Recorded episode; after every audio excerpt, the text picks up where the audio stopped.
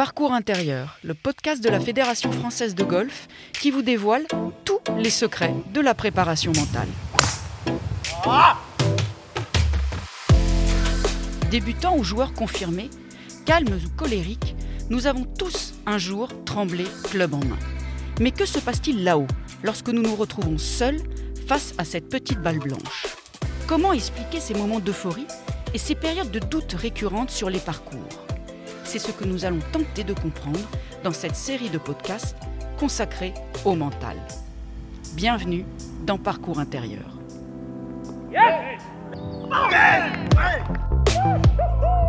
Lors de ce nouvel épisode, nous allons nous pencher sur l'intérêt de réussir sa routine. La routine, c'est cette habitude d'agir ou de penser toujours de la même manière, quelles que soient les circonstances. Elle comprend donc des stratégies comportementales et cognitives, apprise et répétée, par moments même à la seconde près. Parfois originale, voire atypique, elle n'en demeure pas moins très personnelle. Une bulle privée, créée de toutes pièces, indéniablement présente chez les meilleurs golfeurs et trop souvent négligée par les joueurs amateurs. Alors, comment peut-on façonner sa propre routine pour qu'elle se révèle efficace pour chacun d'entre nous et qu'elle génère des coups de qualité garant de bons scores. Franck Rigol, préparateur mental au centre de performance de la fédération, va nous accompagner pour nourrir la discussion et nous aider à mettre en place une routine qui nous permette, nous aussi, d'enchaîner les bons coups. Une routine, ça peut vous aider à être plus précis et à être davantage concentré sur le shot. Ça peut vous donner euh, aussi euh, de la confiance, tout le temps, euh, enfin savoir que dans les moments de stress ou des choses comme ça, vous pouvez vraiment vous appuyer sur euh, une routine et ça permet vraiment de s'engager à fond parce que on se dit euh, ok j'ai tout fait, enfin j'ai fait toute ma routine, je j'ai ma décision, ma décision est claire pour le shot et j'ai juste à maintenant j'ai juste à, à, taper la balle quoi. Tout l'aspect réflexion c'est fait avant et je peux y aller sereinement. On vient d'écouter Valentin Luna, joueur du centre de performance de la fédération, nous parler de la routine et de l'importance qu'elle tient dans son jeu. Mais vous, Franck, en tant que préparateur mental, quelle est précisément votre définition? Alors, avant de vous donner une définition de la routine, j'aimerais rebondir sur ce qu'on vient d'entendre et de ce qu'a expliqué Valentin et revenir précisément sur deux points qu'il aborde. C'est un, l'engagement et deux, la précision, justement. Euh, effectivement, l'objectif d'une routine, selon moi, c'est de déclencher le mouvement, c'est de se libérer le mouvement. Et donc, euh, c'est une bonne, une, bonne routine, c'est de préparer l'action, préparer à l'action. Et donc, c'est un engagement qui doit être fait ici et, et, maintenant. Oui, alors encore une fois, l'ici et le maintenant, on en parle souvent, c'est qu'est-ce que je peux faire ici, à ce moment précisément, là. En ce moment, comment je me prépare pour l'action? Dans ces conditions, comment est-ce que vous distingueriez alors la routine, des rituels et même de la superstition euh, La routine, elle est apprise. Donc elle est entraînée, elle est répétée, elle finit par devenir automatique, mais ce sont des gestes et des actions qui ont une efficacité. Euh, parce que cette routine est préparée et entraînée, le joueur le fait parce qu'il sait que c'est efficace pour lui, à un moment donné, justement. Donc, euh, à la différence de la superstition, on n'est pas sur du travail. C'est une croyance, c'est une croyance rapide qui est faite euh, à certains moments, mais en fait sans, avoir été entraîné. Enfin, en quelque sorte, il n'a pas entraîné une gestuelle. Ce sont des mots ou des phrases qui nous arrivent comme ça, mais euh, on ne sait pas trop pourquoi elles arrivent. Est-ce que c'est automatiquement négatif d'être superstitieux, d'avoir peut-être une pièce de monnaie dans la poche ou euh, voilà Est-ce que c'est non Vous connaissez des gens qui ne le sont pas Il y en a pas beaucoup finalement. Pas beaucoup, non. Et des, des golfeurs ou des sportifs en ont aussi, bien sûr. Ça les rassure. Après, c'est toujours euh, pareil, les croyances ou les superstitions, les croyances surtout, c'est jusqu'à quel point elles me permettent de jouer et de libérer mon action. La plupart du temps, c'est des croyances qui sont en amont, en amont de la partie. Donc euh, c'est la façon de, s'habiller, la façon de marcher, euh, la façon d'être. Ce sont des petits gris-gris qu'on utilise avec soi. En golf, il existe plusieurs sortes de routines. Quelles sont-elles exactement? En fait, le, le joueur et, chaque joueur est vraiment tout à fait différent face à l'action. donc, dans sa préparation, il va amener des préférences. soit visuelles, soit kinesthésiques, soit un mélange des deux. Et donc, chacun va s'y prendre différemment. Et c'est ce qui va faire qu'il va construire sa routine et qu'elle sera la sienne et pas celle d'un autre. Parce que justement, ses habiletés, on parle d'habileté mentale à ce moment-là, qui sont spécifiques et spécifiques à lui.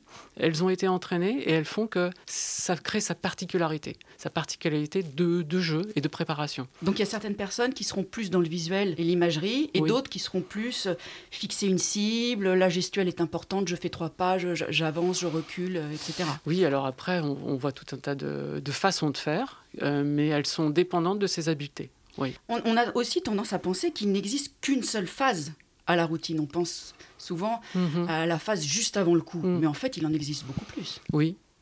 Euh, vous, allez peut-être parler d'un livre ensuite, là, euh, de, je, crois, vous allez en faire référence, de Pia Nilsson, il me semble. Oui, tout à fait. Qui a parlé de ces trois temps euh, avant le, shot. Donc l'espace, un espace réflexion, puis ensuite un espace action, puis ensuite le, la post-routine. Euh, moi, je pense qu'on peut parler aussi euh, des moments qui précèdent la compétition évidemment, la veille, l'avant-veille. Et puis surtout, un dernier temps au golf, parce qu'en fait c'est une particularité très très forte de ce sport, c'est qu'on passe beaucoup de temps à attendre entre les coups. Et donc pour moi, il y a des, vraiment des comportements, des actions, des gestions de pensée euh, qui sont essentielles à ces moments-là. Et celle-là, elle est plutôt méconnue. Ben, on n'en parle pas assez, en mm. fait. C'est-à-dire que si vous allez sur un parcours de golf, ou bien même à la télé, que lorsque vous observez des golfeurs, on vous montre que des coups. Et des coups réussis d'ailleurs. Et ça, on en reparlera peut-être pour la suite, mais je trouve que ça a une incidence aussi sur les représentations que l'on a de ce sport. On sait bien aussi que les golfeurs, ils sont tous différents, et vous en aviez parlé un petit peu plus, euh, un peu plus tôt. Euh, donc automatiquement, la routine, elle doit être très personnelle.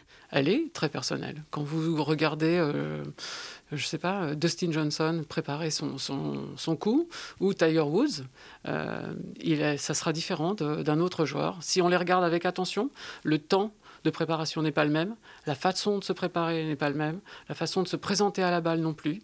Et tous ces éléments-là font qu'ils euh, sont très individualisés. Ce sont les, leur façon d'être, leur façon de faire. Parce qu'ils ont chacun leurs propres besoins. C'est essentiellement pour ça. C'est pour ça qu'on peut pas, euh, qu'on a besoin d'individualiser. Je ne sais pas si c'est des besoins, mais en tout cas, ils ont euh, des particularités en tant qu'individu, en tant que façon d'être, en tant que euh, comment dire, anticipation des, des coûts et, et, prédiction des coûts, qui font que leur gestuelle, leur façon de se présenter, leur façon d'être devant la balle est différente. C'est vrai que j'ai à l'esprit le, jeune Américain de 21 ans, Matthew Wolf, mhm. qui a quand même une, une pré-routine assez, euh, assez incroyable avec son mouvement d'ouverture des hanches euh, vers l'objectif juste avant d'enclencher son backswing. c'est assez étonnant. Mais on en, on en voit souvent des, des, techniques comme ça. Alors souvent, on va parler de drill. C'est des joueurs qui travaillent techniquement énormément et qui amènent sur le terrain, à un moment donné, un drill qui leur fait du bien et qui leur permet justement de déclencher, on en parlait tout à l'heure, et d'engager le swing. On va écouter désormais la jeune amateur Lucie Malchiran qui participait à son premier Open de France en septembre dernier. Voici ce qu'elle déclarait juste après le premier tour où elle occupait la tête du tournoi. J'étais super stressée au départ de Jean, je commençais avec un double, donc bon, euh, l'objectif d'aujourd'hui c'était juste de faire le meilleur que je pouvais, de taper shot après shot et de rester concentré sur ça et pas le prendre comme un tournoi du mais plus comme un tournoi euh, habituel quoi. Donc au début, j'ai un peu de mal, mais après, ça va, j'ai réussi à rentrer dans mes routines et tout, et je suis vraiment contente. Que veut-elle dire, Lucie, par euh, rentrer dans mes routines?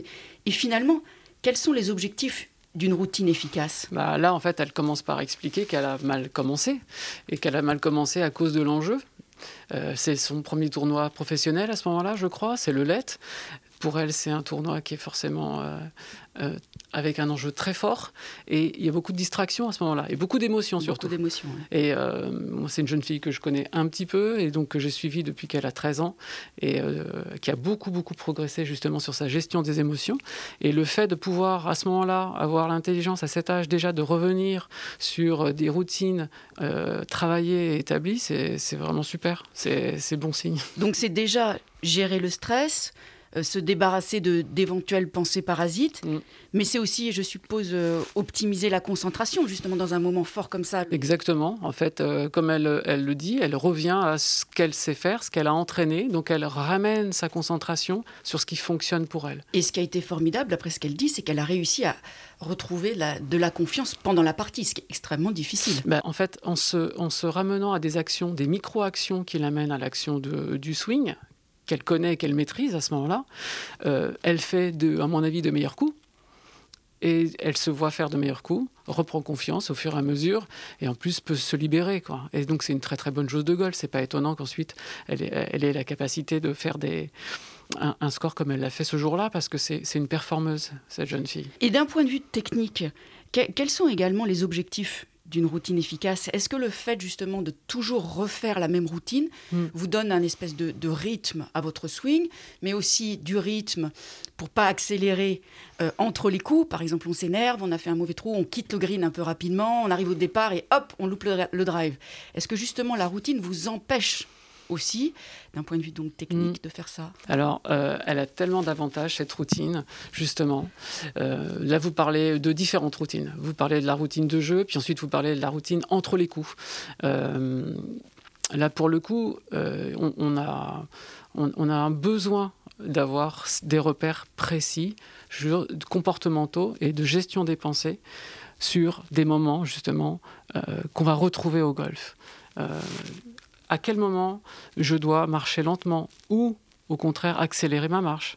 Je dois respirer davantage parce que je sens que je pars de tous les côtés, que mes pensées, je ne les maîtrise plus. Tout ça, selon moi, ce sont des actions qui ont été, enfin, elles sont répétées, elles sont entraînées, et pour ça, on va aider le joueur à les euh, matérialiser, en fait. On va mettre des espaces. Quand on vous écoute, il n'est pas possible aujourd'hui d'être performant sans avoir de routine alors? Euh, non, je vois pas comment c'est possible. Et donc cette routine, euh, à quel point est-ce qu'il faut la travailler? Et j'ai envie de vous poser la question, s'il faut beaucoup la travailler, est-ce qu'il faut Mm. aussi la travailler dans tous les compartiments du jeu? si on entre un peu dans le détail de la routine, on va se rendre compte que ce sont des habiletés qui la composent. On va parler de visualisation, de gestion de l'activation, d'attention, ou même de points d'attention. Et donc, ce sont ces éléments-là qui vont être entraînés et travaillés spécifiquement. Et ils vont composer la routine, qui sera donc individuelle et très très spécifique pour chacun, euh, pour chacun des joueurs. Donc oui, elle se travaille beaucoup. Je vais vous donner un exemple, une anecdote là. Euh, J'ai eu la chance d'aller à Porte-Marnock, jouer sur ce parcours fabuleux. À Dublin, en Irlande Exactement, euh, dont est membre Harrington. Mhm. J'étais avec des amis, et puis ils me disent, regarde, derrière nous, là, j'ai l'impression que ce swing, là, je le connais, quoi. Et euh, il, il tape fort, le gars. En fait, c'était Padraig Harrington, qui était derrière nous, qui jouait avec le meilleur joueur du club et qui faisait un match. Et si vous aviez eu, euh, si vous avez des images de, lui lors du British, qu'il gagne, et si vous l'aviez vu là à ce moment-là, vous auriez vu que la démarche, la façon de marcher, le rythme de marche, la préparation, puisqu'on l'a laissé passer devant nous, et sa routine était strictement la même. Au point de, à un moment donné, sur ce par 3, on l'a laissé passer, euh, je le filmais, il fait sa routine de putting, au moment de jouer, s'arrête, certainement distrait par soit un, un de mes potes ou bien je ne sais qui, euh, ou je ne sais quoi, et reprend sa routine et la refait, comme il l'aurait fait en plein championnat. Donc oui, la routine, elle se travaille à tout moment, et ces champions-là le font, mais avec énormément de rigueur et d'exigence. C'est amusant parce que votre anecdote, euh, elle, euh, moi je me souviens quand j'étais sur le circuit européen, Annika Sorenstam, donc la, la numéro un mondiale euh, aux 89 victoires dans le monde quand même, elle était connue pour avoir une routine qui durait précisément Mm. 24 secondes. Oui. Alors, quelle est l'importance d'être aussi précise? Elle est d'origine suédoise, donc on sait que les Suédois sont plutôt très précis. Mais, mais à ce point, c'est c'est incroyable. C'est pas surprenant en fait, parce que quand vous entraînez et que vous entraînez votre corps à répéter une action euh, des milliers de fois, ce que font ces champions, à un moment donné, il y a une cadence, un rythme qui s'impose, qui est le sien. Et donc, euh, elle n'a pas essayé de, de- de faire son swing ou sa préparation en 24 secondes. C'est que ça s'est imposé en fait. Au fur et à mesure, totalement naturel. Exactement, au fur et à mesure de son travail, elle a épuré les gestes, les actions pour en aller, pour aller à l'essentiel. Et l'essentiel a fait chez elle 24 secondes. Et c'était tellement ancré que bah, elle n'avait rien d'autre à faire que de, que de le répéter. Comment est-ce qu'on peut travailler sa routine? Qu'est-ce que vous suggéreriez? Pour quelqu'un qui n'a pas beaucoup de temps, d'abord j'aimerais qu'il imagine et qu'il consacre son temps d'entraînement en trois phases. La première phase, et c'est celle qu'on voit le plus, c'est la phase mécanique, le, travail sur le swing. C'est vrai que ça fait rêver un swing, mais beaucoup de temps, les gens consacrent beaucoup de temps à ça. Mais j'aimerais qu'ils consacrent davantage de temps aussi au jeu, à savoir aller au practice avec une intention, une cible précise, et puis le club pour aller à cette cible, et donc apprendre à jouer. Je veux juste revenir sur votre intention au practice avec une, cible. C'est ça qui va permettre d'arriver sur le parcours avec une seule pensée? Ben, En fait, c'est comme ça que vous allez euh, vous habituer à vous entraîner euh, précisément justement à cette routine. C'est euh, comment on fait euh, sur un parcours? On a une balle, on a une cible et on a un seul shot. donc à l'entraînement, c'est ce qu'il faut faire. Donc je vous ai parlé de la deuxième phase, c'est le jeu. Et la troisième phase qu'on voit très rarement à l'entraînement, c'est une phase de performance, d'entraînement à la performance, en respectant justement sa routine sur chaque coup. Comment on l'entraîne? On commence comme ça.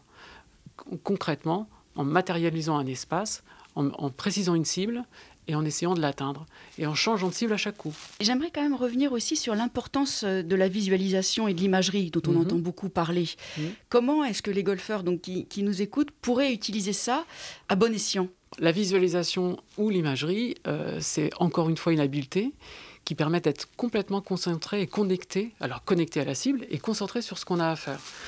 Euh, ça vient pas tout seul, elle s'entraîne. Euh, il faut il faut l'entraîner. Alors il y a beaucoup d'exercices que moi je pratique avec les jeunes.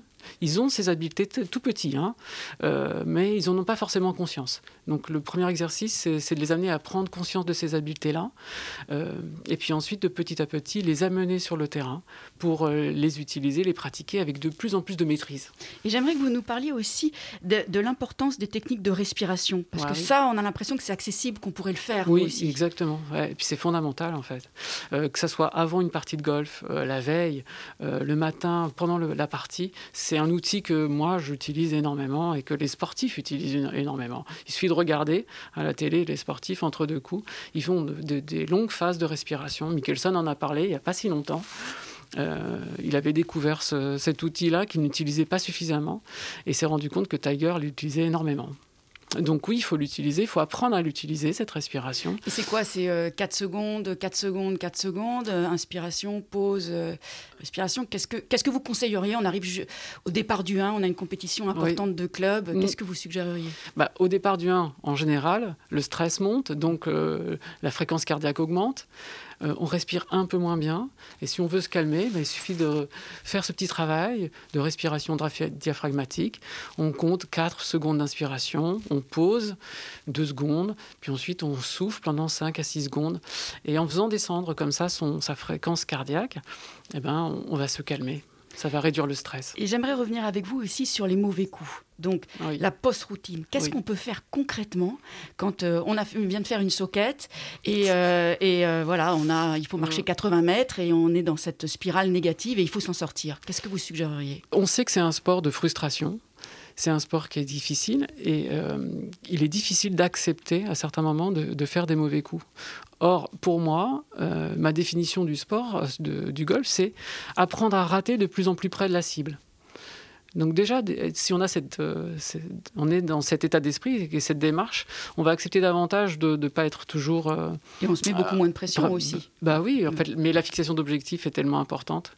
Euh, il y, a un manque de connaissance de soi parfois qui fait qu'on a une exigence qui est beaucoup trop haute et on n'accepte pas les mauvais coups. Et est-ce qu'il peut y avoir des mots-clés qui vous permettent de sortir de cette spirale négative justement? Oui, s'ils ont été entraînés, ils peuvent vous aider. Par exemple, alors si vous avez tapé un bon coup, mm. qu'est-ce que vous suggérez? Les joueurs marquent les bons coups. Et donc, soit par un geste, soit par un mot, euh, qu'ils euh, se rappellent, en fait. Et après un mauvais coup, il y a différentes façons de faire. Donc là, pour rentrer dans un... Bah, je peux vous donner une anecdote aussi d'un jeune garçon avec lequel je travaillais, euh, qui avait énormément de problèmes de gestion émotionnelle après les mauvais coups. Et donc l'exercice, en l'occurrence, c'était de noter sur un carnet précisément les mots qui lui venaient après les mauvais coups. Donc, ce faisant, on prend du recul par rapport à ce qui se passe et par rapport à ses émotions. On, prend conscience de ce qui arrive.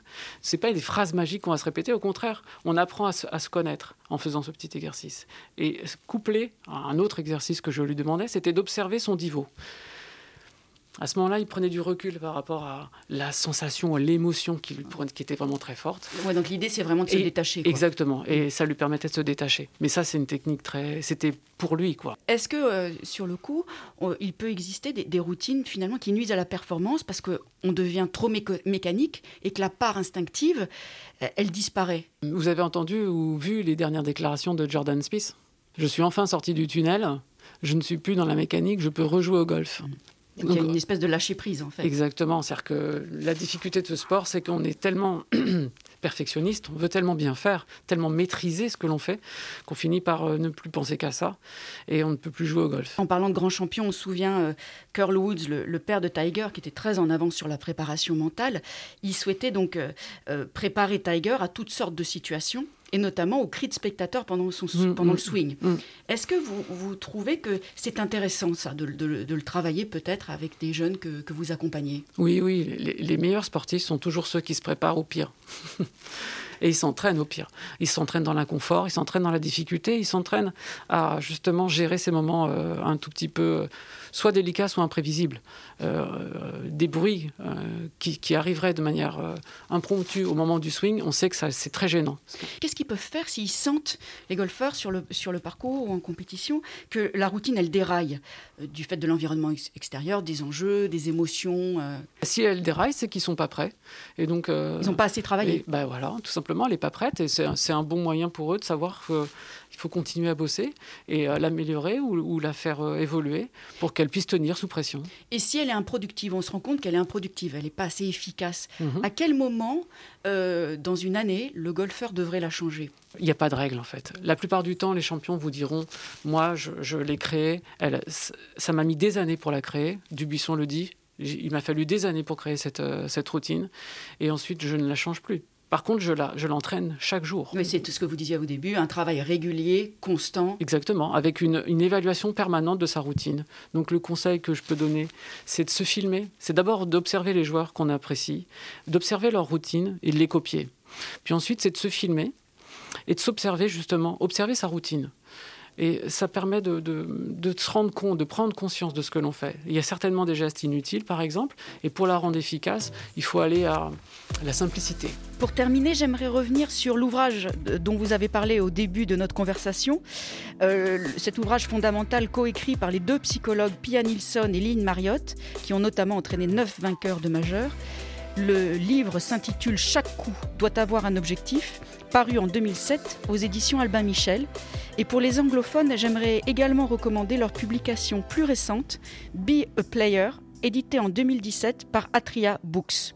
Deux publications vraiment remarquables. Merci Franck de nous avoir apporté votre expertise sur l'importance, trop souvent négligée, de mettre en place une routine efficace. Merci Christelle. Il ne nous reste plus qu'à mettre en application vos conseils pour réaliser de bons coups et au final un bon score. D'ici là, bon parcours intérieur.